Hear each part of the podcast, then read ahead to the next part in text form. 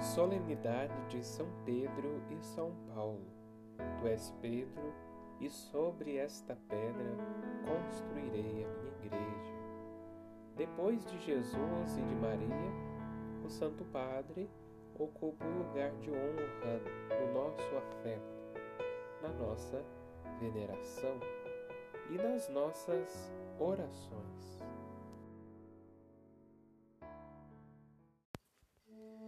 Escuta esta passagem do Evangelho de Jesus Cristo segundo Mateus. Naquele tempo, Jesus foi à região de Cesareia de Filipe e ali perguntou aos seus discípulos: Quem dizem os homens ser o filho do homem? Eles responderam: Alguns dizem que é João Batista, outros que é Elias, outros ainda que é Jeremias ou algum dos profetas. Então Jesus lhes perguntou: E vós, quem dizeis que eu sou?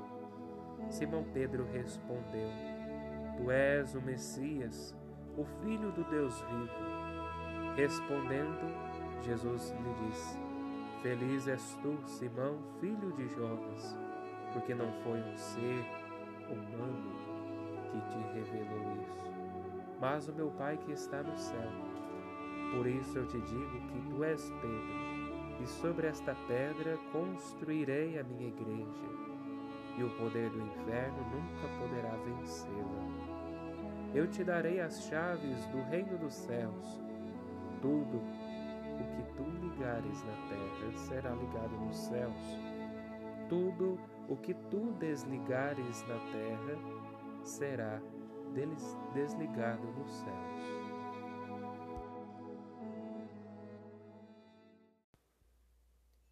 Olá, meu querido irmão, minha querida irmã, salve Maria.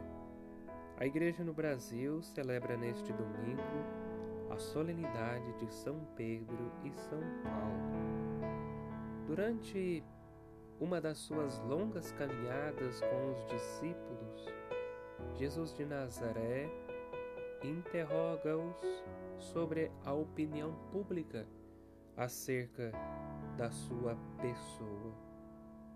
Depois de darem várias hipóteses de resposta, o mestre lhes pergunta com grande pedagogia o que pensam eles.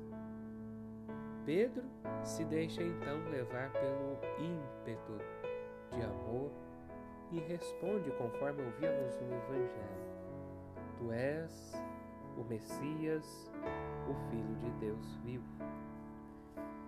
Esta confissão ou esta profissão de fé sobre a identidade do Divino Mestre revelou desígnios divinos sobre a identidade e a missão de Simão onde o próprio Jesus diz: Tu és Pedro, e sobre esta pedra construirei a minha igreja, e eu te darei as chaves do reino dos céus.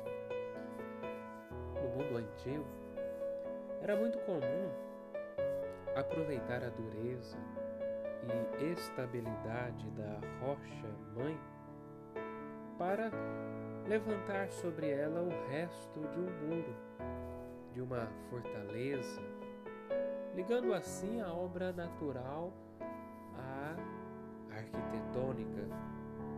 E as cidades antigas estavam rodeadas de muralhas e portas de acesso que se podiam abrir e fechar com chaves. Ter as chaves de uma cidade era ostentar o poder de decidir quem podia entrar ou sair e quando entrar e sair. Por isso, o símbolo da rendição de uma de um enclave ou praça forte costumava ser a entrega das suas chaves.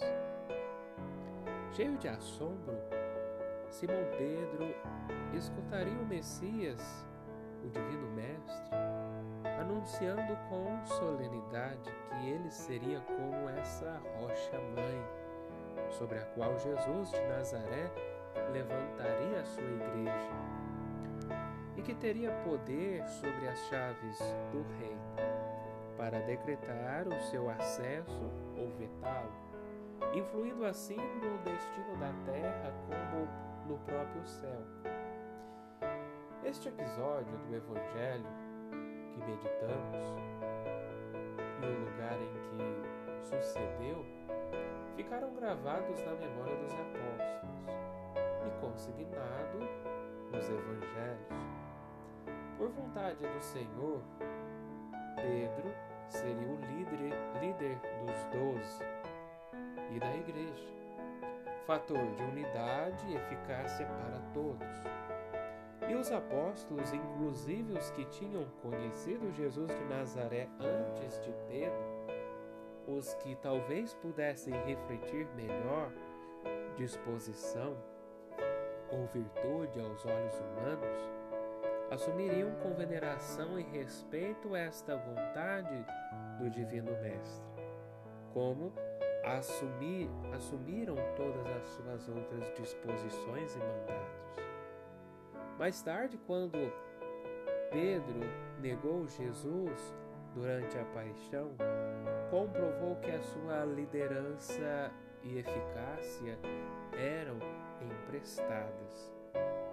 Mas depois da ressurreição, essa posição de Pedro seria inegável e admitida pelos cristãos que rezavam juntos por Pedro. Por isso, nós e todos os cristãos temos o afetuoso dever de rezar muito pelo Papa, sucessor de Pedro, e respeitar a sua tarefa de cuidar da Igreja, como os apóstolos respeitam a primazia de Simão Pedro.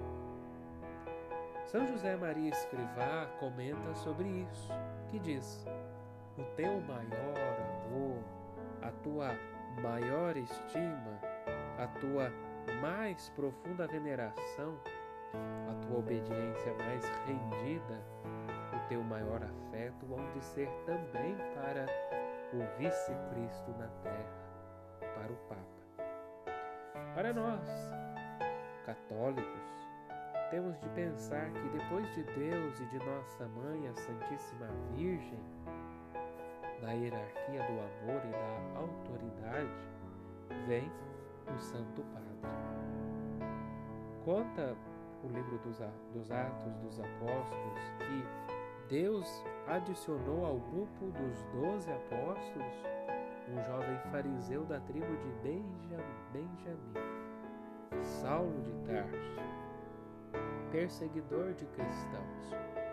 Graças à oração de Estevão, e a fina caridade de Barnabé, o então Paulo seria admitido na igreja. Paulo não conheceu Jesus de Nazaré em vida e o odiou nos seus seguidores.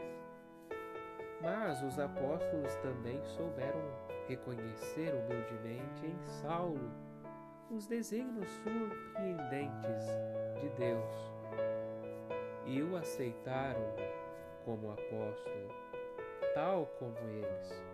Porque também ele viu o ressuscitado e foi enviado a anunciá-lo a todos os povos. A vida destes dois grandes apóstolos, Pedro e Paulo, nos ensina que, apesar das limitações próprias e alheias, Deus sabe realizar os seus desígnios de amor.